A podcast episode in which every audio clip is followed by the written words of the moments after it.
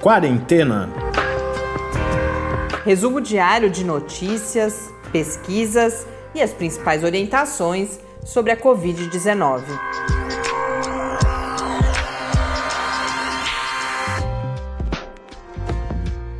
Quarentena, dia 92. Olá, começamos agora a semana com este 92 episódio de quarentena que vai ao ar no Dia Mundial de Conscientização sobre a Violência contra Pessoas Idosas.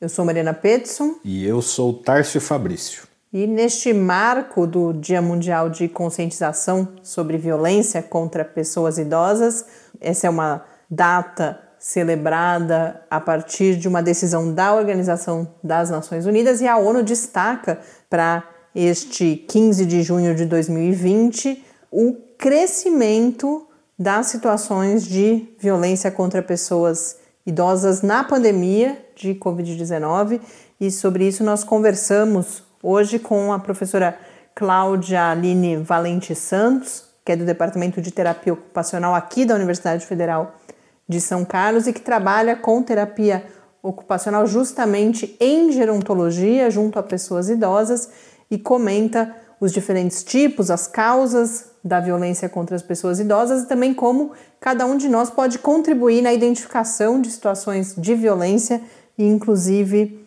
na denúncia. Nós falamos também sobre estudos recentemente divulgados, não exatamente estudos, mas a partir de algumas evidências, um grupo de pesquisadores publicou uma carta recomendando mais pesquisas sobre a relação entre diabetes e Covid-19. A gente fala alguns detalhes, porque inclusive eu já vi a repercussão um pouco, começando a repercussão aqui na mídia brasileira e, e cheia de equívocos, né? É, um, um, título sensacionalista, falando que há risco de diabetes na Covid-19. Não é exatamente isso que esses pesquisadores trazem e a gente fala sobre isso também, mas antes a gente dá o quadro no Brasil, no mundo, e quero cumprimentar dois ouvintes que falaram conosco nos últimos dias: o Gabriel Vaz, que entrou em contato pelo Instagram, contou pra gente que acompanha, e a Júnia, que é professora na Universidade Federal do Vale do São Francisco, já tinha falado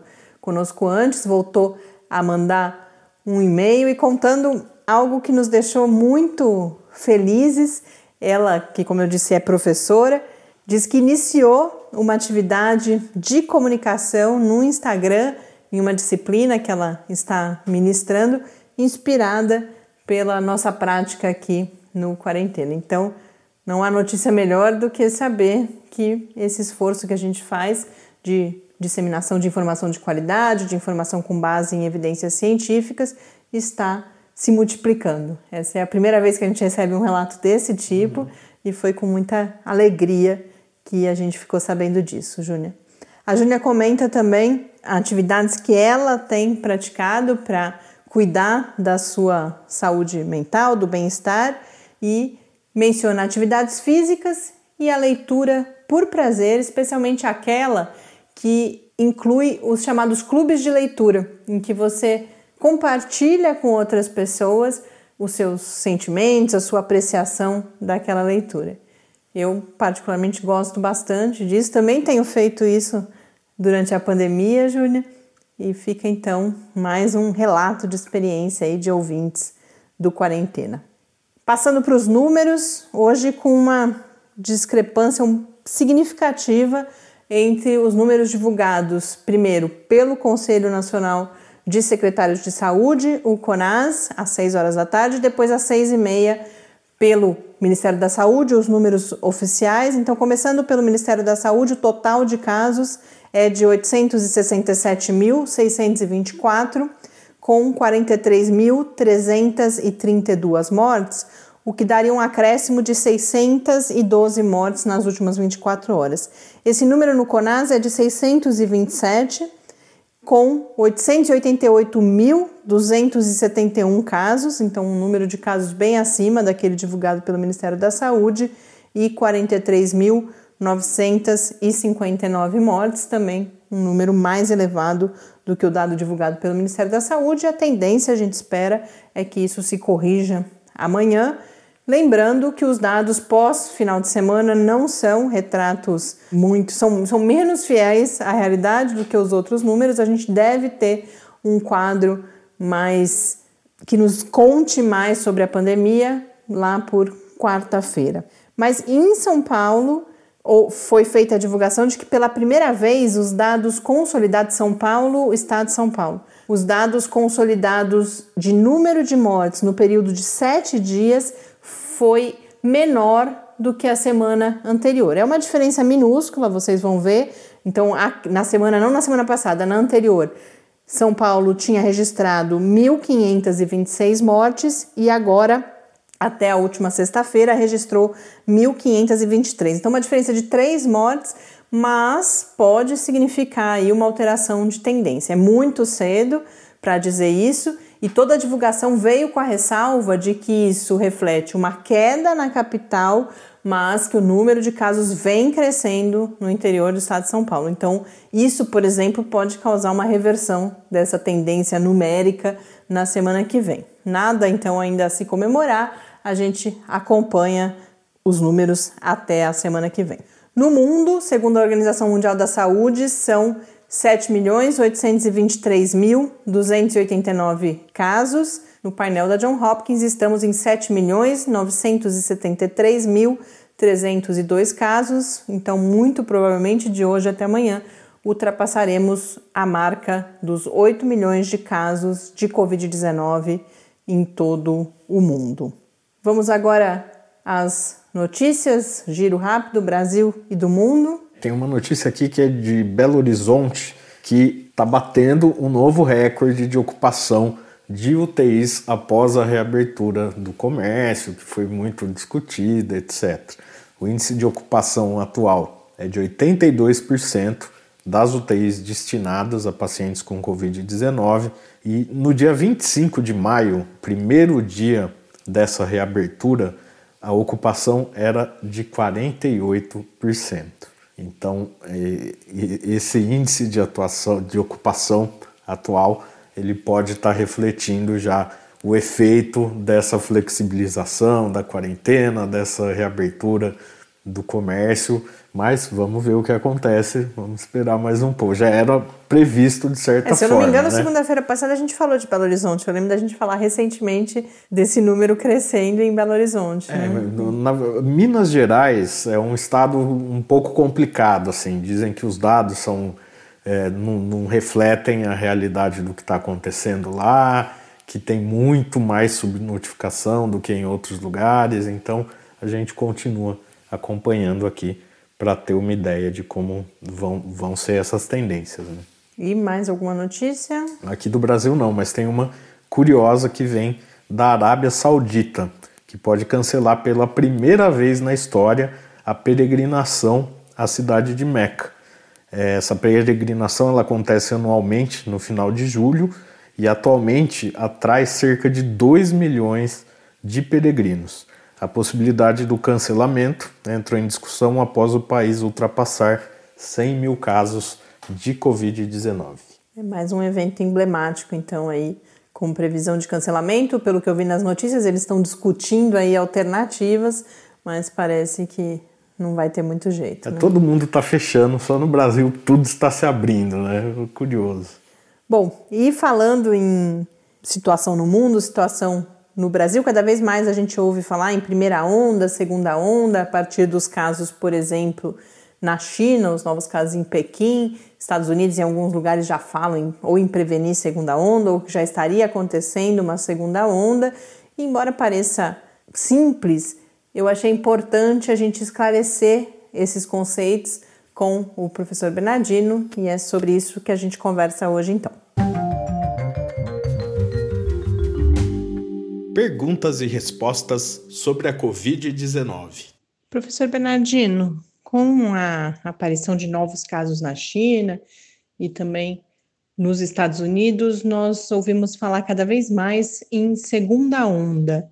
O que significam essas denominações de primeira onda, segunda onda? Existem diferenças entre elas na forma como lidar com esses diferentes momentos na pandemia? Se nós lembrarmos da curva epidêmica, né, ela tem aquele formato de onda. Ela começa baixinha, vai subindo, vai lá em cima e depois desce outra vez. Então, esse pico da, da, do número de casos, que forma aquele desenho daquela curva epidêmica, a gente chama de onda. Né? Ela aquela, é, sobe e depois desce. Então, veja bem, o que, que eu chamo de primeira onda? Olha, nunca aconteceu o Covid.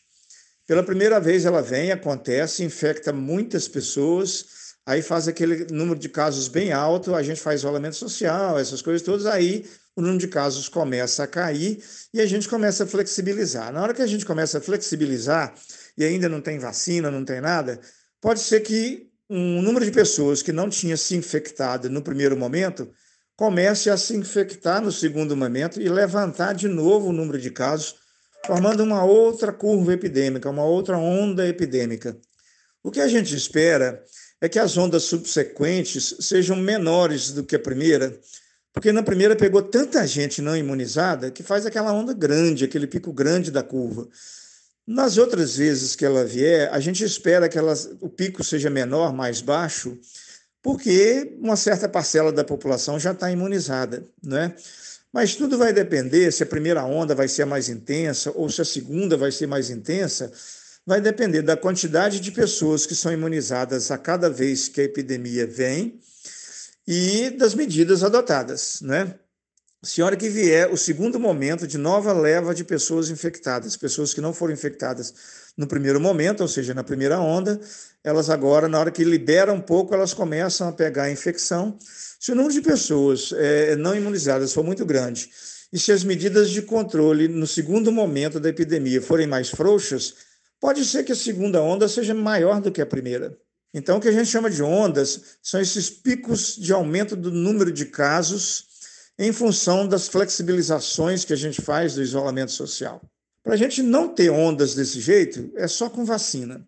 Né? Fazer vacina em todo mundo, todo ano vacinar e evitar que tenha ondas epidêmicas, novos surtos, novas epidemias. A gente passaria a ter um número pequeno de casos corrente, como se fosse uma endemia, que é um número de casos que frequentemente é sempre aquele esperado, nunca faz aqueles picos agudos. Então, esses picos agudos é né, que a gente está chamando de onda.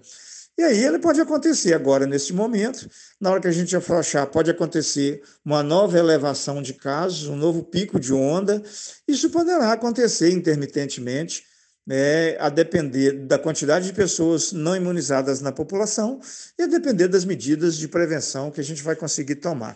Então, é isso que está acontecendo. Então, os países tiveram agora uma primeira onda, uma onda muito grande, que quase não tinha ninguém imunizado, aliás, não tinha ninguém imunizado, né? e aí tomaram medidas de contenção, de isolamento social, o número de casos caiu.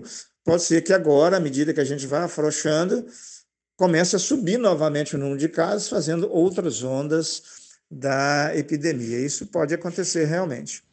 Obrigada, professor Bernardino. Até amanhã aqui no Quarentena.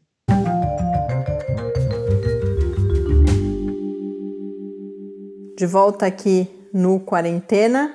Parece que agora foi decretada finalmente a sentença. Se bem que é essas daquelas coisas que a gente acha que vai acontecer e depois não acontece, mas sentença de morte da cloroquina, porque até a FDA, que é o órgão regulador dos medicamentos nos Estados Unidos, algo equivalente à nossa Anvisa, revogou a autorização de uso emergencial da hidroxicloroquina no tratamento da Covid-19, dizendo que, com base nas novas evidências, não é mais razoável acreditar que poderiam ser eficazes no tratamento. Então a gente espera que da mesma forma como a decisão inicial da FDA e toda a UE pelo presidente dos Estados Unidos teve os reflexos que a gente conhece bem aqui no Brasil, que essa nova decisão agora até a FDA revogou e que isso também tenha esse impacto aqui no país.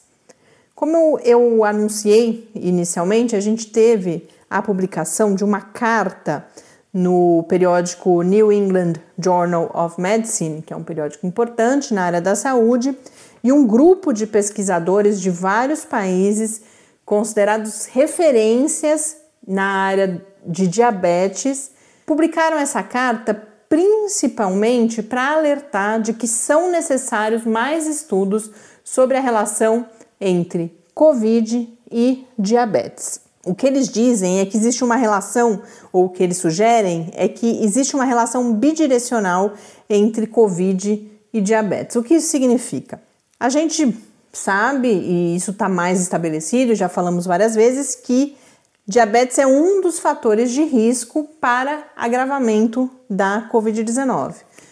Mas o que eles colocam é que tem sido observada instalação de diabetes, ou seja, quadros novos de diabetes e também complicação de quadros já existentes em pessoas acometidas pela Covid-19, sugerindo que pode haver uma relação entre o quadro de Covid e também a piora de diabetes em quem já tem, ou até mesmo um novo quadro de diabetes. No entanto, isso já apareceu, ao menos em um veículo da mídia brasileira que a gente encontrou agora no final da tarde, mas a notícia foi publicada de manhã ainda, né? Que o título é Covid traz risco de diabetes. Isso não é verdade. Não é isso que os pesquisadores estão dizendo.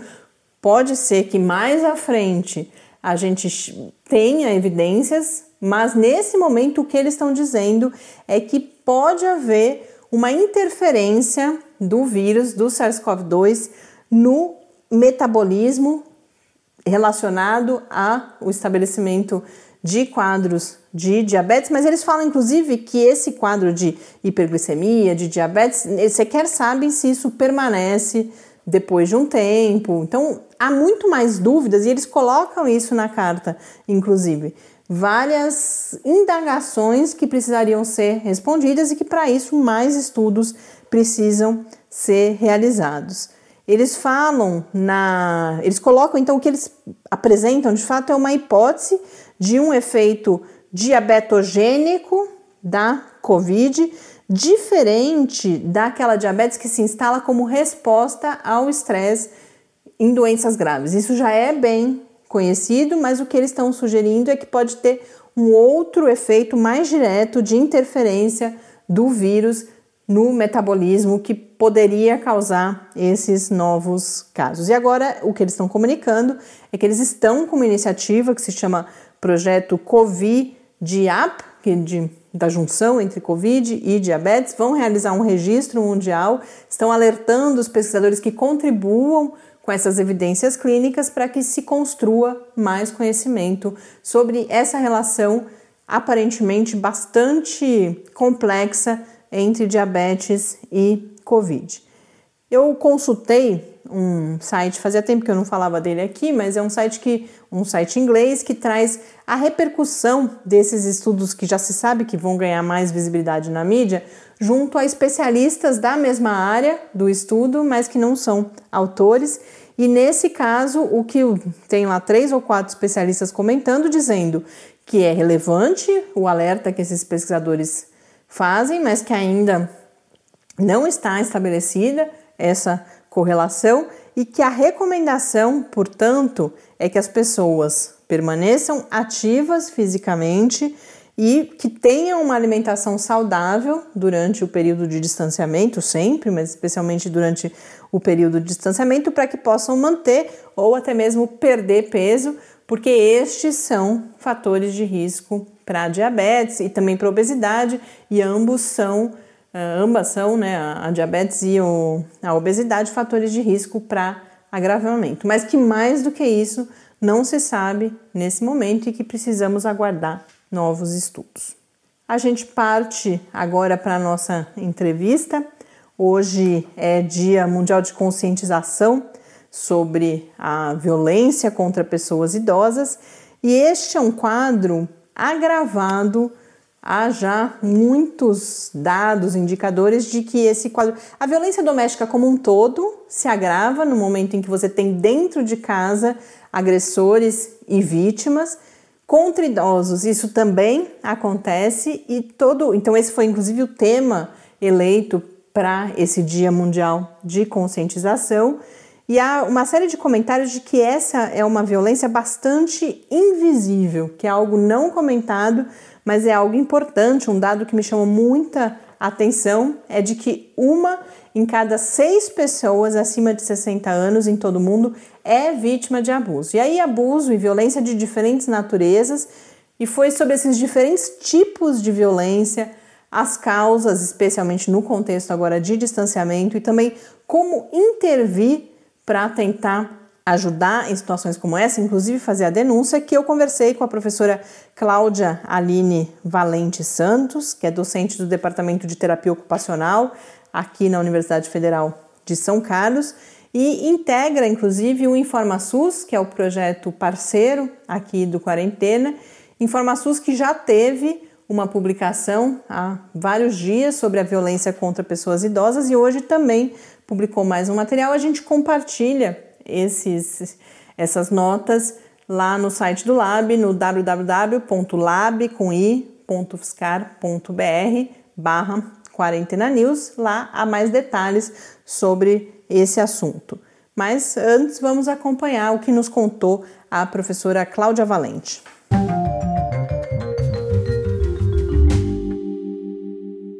Cláudia, muito obrigada por ter aceito o nosso convite. É uma felicidade, uma satisfação recebê-la aqui no Quarentena neste Dia Mundial de Conscientização sobre o Abuso de Idosos, em que a Organização das Nações Unidas chama atenção para os altos índices, o crescimento nos índices de violência contra idosos durante a pandemia de Covid-19. Quando falamos em violência contra idosos, de que tipos de violência a gente pode estar falando? Olá, Mariana. Eu que agradeço a oportunidade, o convite para poder falar sobre um tema extremamente relevante né, nesse momento. Então, o que nós temos né, de dados é que a população idosa, sim, vem sempre sofrendo, infelizmente, né, com situações de violência. E o que a gente precisa pensar nesse momento da pandemia seriam as razões do porquê que as violências ocorrem. Então a gente precisa primeiro, acho que fazer uma análise macro, né, olhando aí para a sociedade como um todo, de uma certa criação de um estigma e de uma culpabilização da necessidade do distanciamento social em decorrência de termos que proteger a população idosa. Isso a gente pode fazer assim, né, uma associação com o que a gente chama de idadismo, né, ou etarismo, que é o preconceito com as pessoas idosas. E as pessoas às vezes elas esquecem de pensar que o distanciamento social ele não serve só para proteger os idosos. As pessoas idosas, né, a gente tem visto aqui no Brasil que o maior acometimento é entre jovens. A mortalidade é maior entre os idosos, mas não quer dizer que eles sejam a população mais contaminada. Então, fazer distanciamento social serve para proteger toda a população, não só as pessoas idosas. E por que, que eu estou falando desse preconceito, né, ou dessa discriminação com as pessoas idosas? Então, essas pessoas elas, elas acabam então sendo mais forçadas, parece que elas precisam, só elas, né, só este grupo, por serem vulneráveis a se submeter ao distanciamento social. E, de certa forma, eu acabo por estigmatizar e culpabilizar. E, para mim, essa já é a primeira forma de violência que essas pessoas vêm sofrendo, né? Então, uma, uma violência por uma discriminação, por compreender que talvez eles sejam os mais fracos que levariam então à necessidade da sociedade se distanciar, o que é uma mentira, né? Nós, todo mundo precisa é, se distanciar, não só para proteger pessoas idosas, mas para proteger qualquer ser humano. E aí, associado a isso, estão ainda nessa pegada macro, né? Eu gostaria também de pensar então nas outras violências, porque o fenômeno dos idosos, é, a violência, ela vai estar associada, por exemplo, ao aumento do desemprego. O aumento do desemprego na situação da pandemia, ele leva com que as famílias, então, elas estejam vivenciando uma carga maior de estresse dentro do ambiente doméstico. E a violência com a pessoa idosa, ela é muito mais frequente dentro dos ambientes, né, domésticos e ela é feita, né, ela é causada, o agressor normalmente é uma pessoa muito próxima desta pessoa, né? Então, quando você pergunta aí dos tipos de violência, a gente pode falar, né, que a gente tem a violência física, né, que é de fato quando o agressor é, atinge fisicamente a pessoa. Eu posso ter violência emocional e psicológica, então quando eu é, ofendo uma pessoa, eu xingo ela, eu agrido verbalmente, ou quando eu deixo de falar, então às vezes as pessoas acham que não é violência, mas também deixar de falar com uma pessoa idosa é uma forma de violência. Eu posso despersonalizar essa pessoa, né? Então seriam agravamentos aí da violência psicológica. É, existem casos de violência sexual, então abuso sexual contra idosos, a violência patrimonial, que ela eu vou falar um pouco mais depois. A violência por negligência, então quando eu não cuido direito, quando eu cuido mal daquela pessoa, quando ela precisa de cuidado.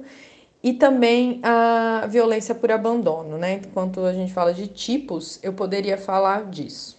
Mas voltando lá na situação, por exemplo, de violência patrimonial. Então, o que a gente tem vivido durante a pandemia é que as pessoas, então, por exemplo, se eu tenho uma situação de desemprego, eu tenho uma situação de maior uso, por exemplo, de álcool ou de outras substâncias psicoativas, né, de outras drogas, a gente sabe que está associado, por exemplo, ao como eu mantenho. Então, eu, indivíduo adulto, como eu mantenho meu vício. Muitas vezes eu faço uma coerção com, com a pessoa idosa, né? Então, com esse pai, com essa mãe, com esse avô. E aí, essa pessoa me fornece o dinheiro para que eu possa fazer o uso da, da substância. Né? Então, isso também é uma forma de violência. Né? As pessoas não entendem isso como violência, mas também é uma forma de violência. Né? Ou mesmo quando eu acho que o, que o dinheiro do idoso não tem que ficar com ele, né? que eu posso ficar com ele. E aí a gente é, passa, então, a vivenciar uma situação de violência que ela é associada tanto ao abuso financeiro quanto ao abuso psicológico. Uma coisa que é muito comum é desses tipos de violência que eu falei, eles virem associados, né? A gente acaba por observar, né, maior ocorrência de fenômenos de violência, situações de violência, em decorrência desse maior estresse, desse maior, é, dessa necessidade de reorganização, né, do dia a dia, ali das famílias, uma maior, um maior número de horas que as pessoas convivem e que de fato acabam por levar, então, esse macro que está muito desestruturado acaba por impactar em, em violências é, diretas às pessoas idosas. Cláudia, nesse seu primeiro comentário, você traz aí um, um cenário bem abrangente de diferentes tipos e causas de violência, mas me parece que a gente está olhando principalmente para o ambiente doméstico. Então, eu queria complementar pedindo que você fale um pouco sobre abuso, violência em instituições de longa permanência. Esse é também um problema? Em alguma medida ainda é sim, né? Então, hoje, com, com a criação né, e com a existência do Conselho Municipal do Idoso, a, a gente incentiva que as pessoas, caso saibam de situações de violência em instituições para pessoas idosas, que elas também denunciem, né? Existe um tipo de violência que acontece, por exemplo, dentro das ILPIs, que é, por exemplo, as pessoas não entendem às vezes isso como violência, mas é, mas quando é a retirada da autonomia. Então, quando eu deixo de permitir que o sujeito, né, a pessoa idosa, ela faça pequenas escolhas no seu dia a dia, ou que, por exemplo, ela nenhum ao dinheiro, ou que se promovam saídas da instituição.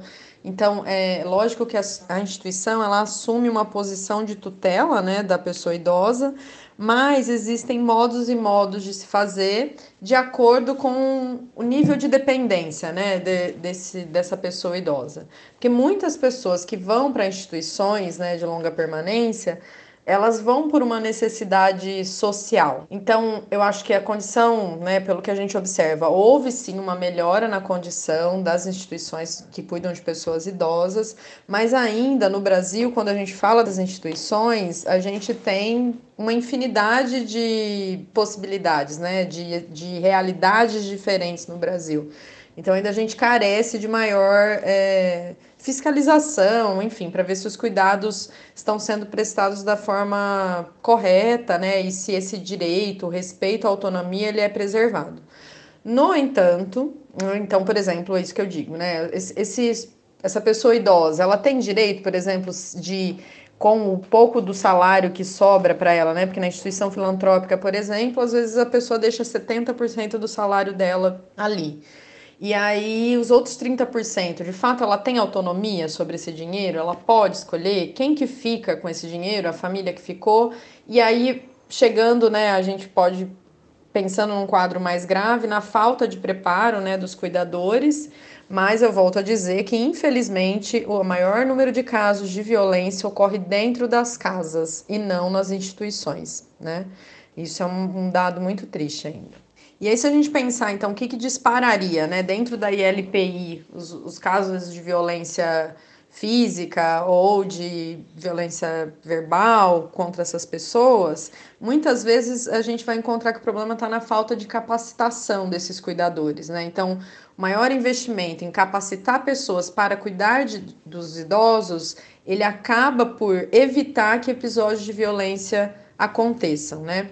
O mesmo ocorre muitas vezes nas famílias. Então, se, eu pegar um idoso com demência, se essa família não sabe o que, é uma demência, qual que é o tipo de alteração de comportamento que pode acontecer, como esse, esse indivíduo idoso ele vai estar, às vezes a violência ela ocorre por uma falta de compreensão do quadro, né? Então, às vezes a pessoa questiona, repete muitas vezes a mesma coisa, e aí o familiar ou esse cuidador ele se irrita e acaba por agredir verbalmente ou até fisicamente o idoso, né? São situações muito graves.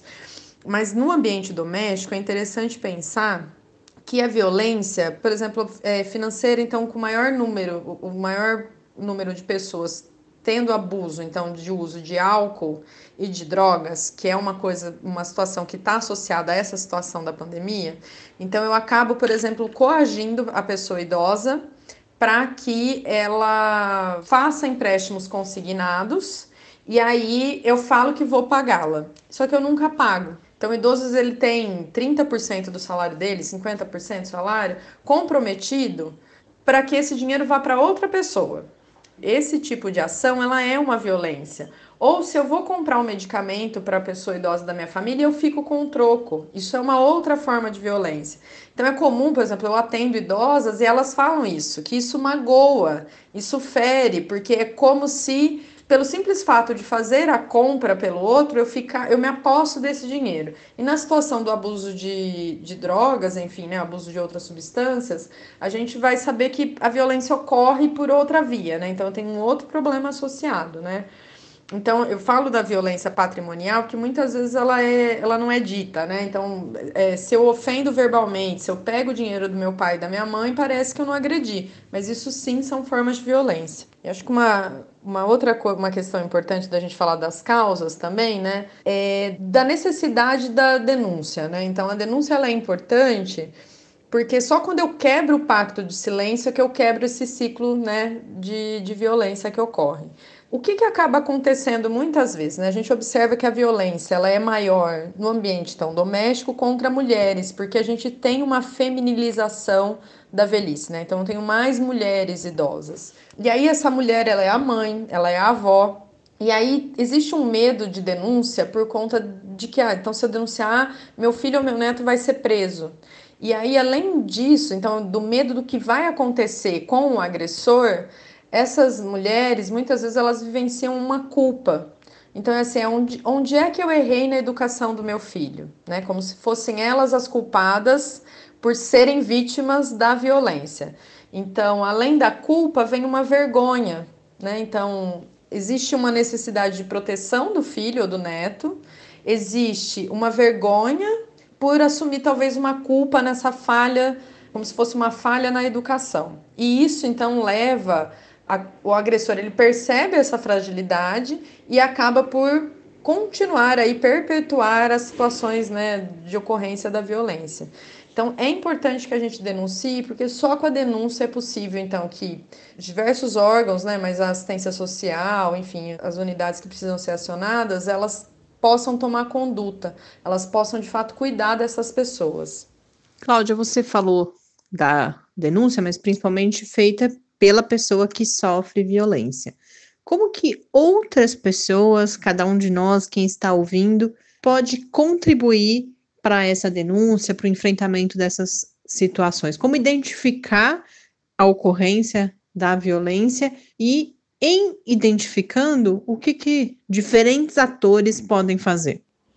Mariana, essa pergunta ela é fundamental, né? Porque a gente precisa entender que a vítima, ela está numa situação de muita desvantagem.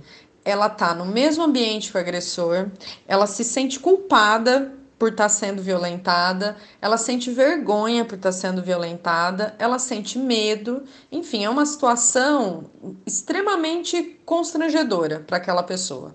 E nessa situação da pandemia, imagine-se sendo vítima de violência e estando com o agressor no mesmo ambiente. Como é que você faz uma denúncia, né? Então, a gente é, tem hoje o Disque 100. E aí, qual que é a importância do Disque 100, né? É, eu preciso ser a vítima para fazer a denúncia? Não. Então, se eu observei que eu tenho tido uma alteração, escuto mais gritos, eu, ve, eu ouço alguma coisa na casa ao lado, eu posso fazer a denúncia no Disque 100 para que a situação possa ser averiguada pela equipe dos direitos humanos. Porque a violência contra a pessoa idosa, ela é uma violência dos direitos humanos, né? Ela é uma situação de violência contra os de violação dos direitos humanos. E o que, que é importante, né?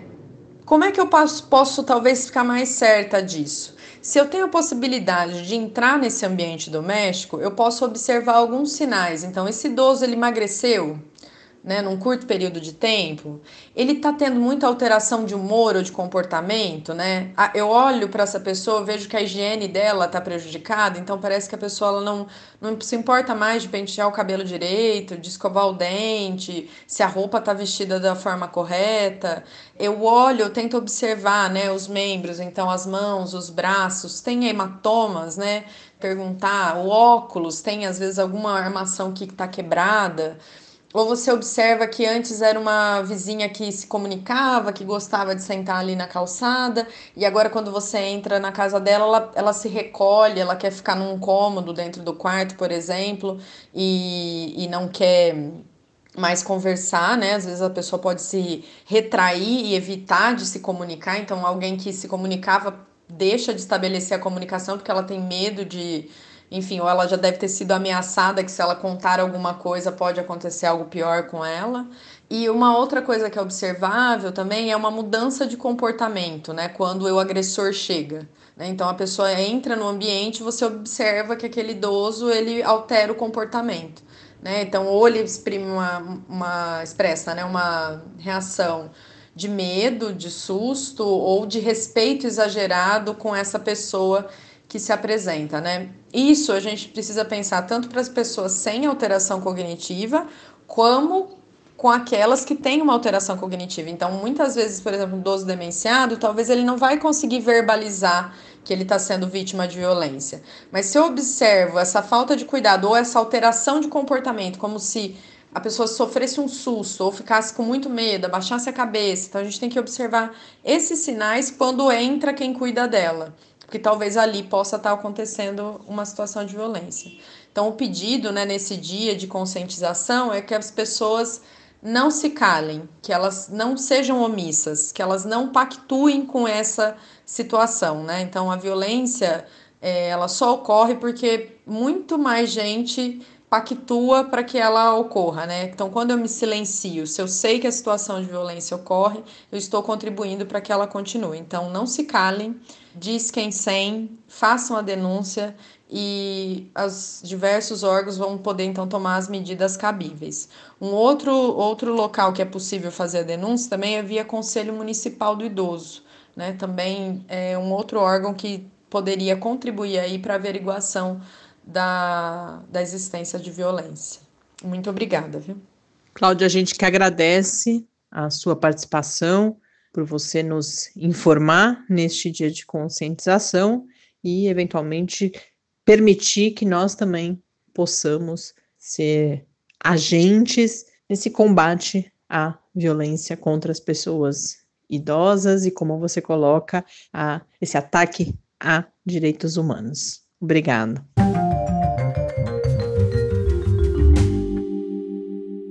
Esta foi então Cláudia Aline Valente Santos, docente do Departamento de Terapia Ocupacional, atuante justamente na área de terapia ocupacional em gerontologia. Antes de partir para as duas notas com as quais eu encerro esse primeiro episódio da semana, convidá-los a conversar conosco através do nosso e-mail, podcastquarentena.gmail.com e também no Twitter, o QuarentenaCast. Uma nota, uma nota bem rápida que eu achei muito curiosa, é uma informação que já foi divulgada há alguns dias, mas eu não tinha visto.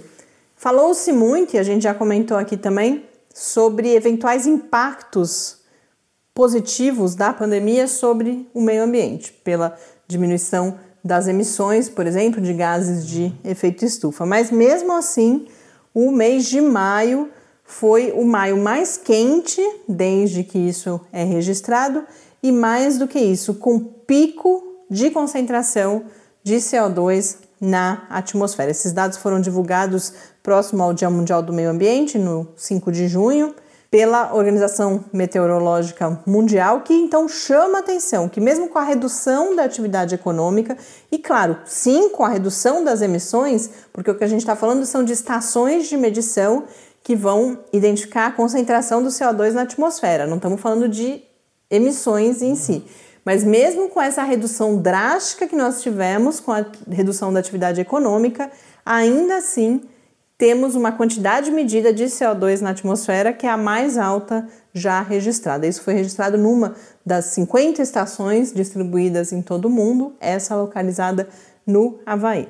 Então, como a gente já tinha falado antes, e alguns artigos saíram recentemente falando que não faz sentido a gente falar impactos positivos da pandemia, uhum. é claro, e mais do que isso, se algo não mudar no nosso modo de vida, no modo de produção, modo de consumo, não vai ser esse período com baixa atividade que vai resolver o problema do efeito estufa, das mudanças climáticas, aquecimento global.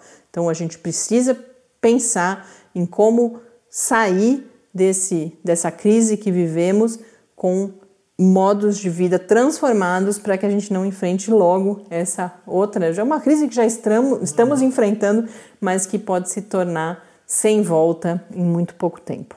E para encerrar, eu faço um convite, recoloco aqui um convite, mas agora para daqui a dois dias já, na quarta-feira, dia 17, às 10 horas da manhã, a gente estreia o projeto Quarentena ao Vivo. É um projeto que é um desdobramento aqui do do podcast. A gente, às vezes, eu realizo entrevistas, o tempo no podcast não é muito longo. Sinto a necessidade de colocar diferentes entrevistados em contato, dialogando, e por isso a gente vai entrar agora na onda das lives também. A gente tenta trazer temas que a gente percebe pouco debatidos, e a estreia na quarta-feira, o tema é Humanidade contra o vírus, em que a gente conversa com o professor Paulo Boggio, que é da, de, da área de neurociência, já foi entrevistado aqui no Quarentena, e com o professor Gustavo Nunes de Oliveira, que é do Departamento de Medicina da UFSCar, da área de saúde coletiva, e nós falamos justamente sobre como comportamentos, emoções podem colaborar ou atrapalhar no combate à Covid-19 e como diferentes estímulos e, mais especificamente, diferentes mensagens podem favorecer ou impedir a emergência desses comportamentos e dessas emoções. Então, esse é o tema da live, quarta-feira, 17 de junho, às 10 horas da manhã, no Facebook do Lab, UFSCar, e no YouTube, no canal Clique Ciência. Então, a gente conta com a presença de vocês lá também. Quem não puder acompanhar ao vivo, depois isso vai ficar gravado e disponível nos nossos canais. Um grande abraço por hoje e até amanhã. Até amanhã e fique em casa. Quarentena é uma realização do Laboratório Aberto de Interatividade para a Disseminação do Conhecimento Científico e Tecnológico da Universidade Federal de São Carlos, o LAB da UFSCar, do Centro de Desenvolvimento de Materiais Funcionais, CDMF, e do Centro de Inovação em Novas Energias, o Cine. Pauta, produção e apresentação: Mariana Pezzo e Tárcio Fabrício. Arte e design de Henrique Mateus. Desenvolvimento web: Eduardo Martins. Edição de áudio: Lucas Stefanuto. Apoio Fundação de Amparo à Pesquisa do Estado de São Paulo.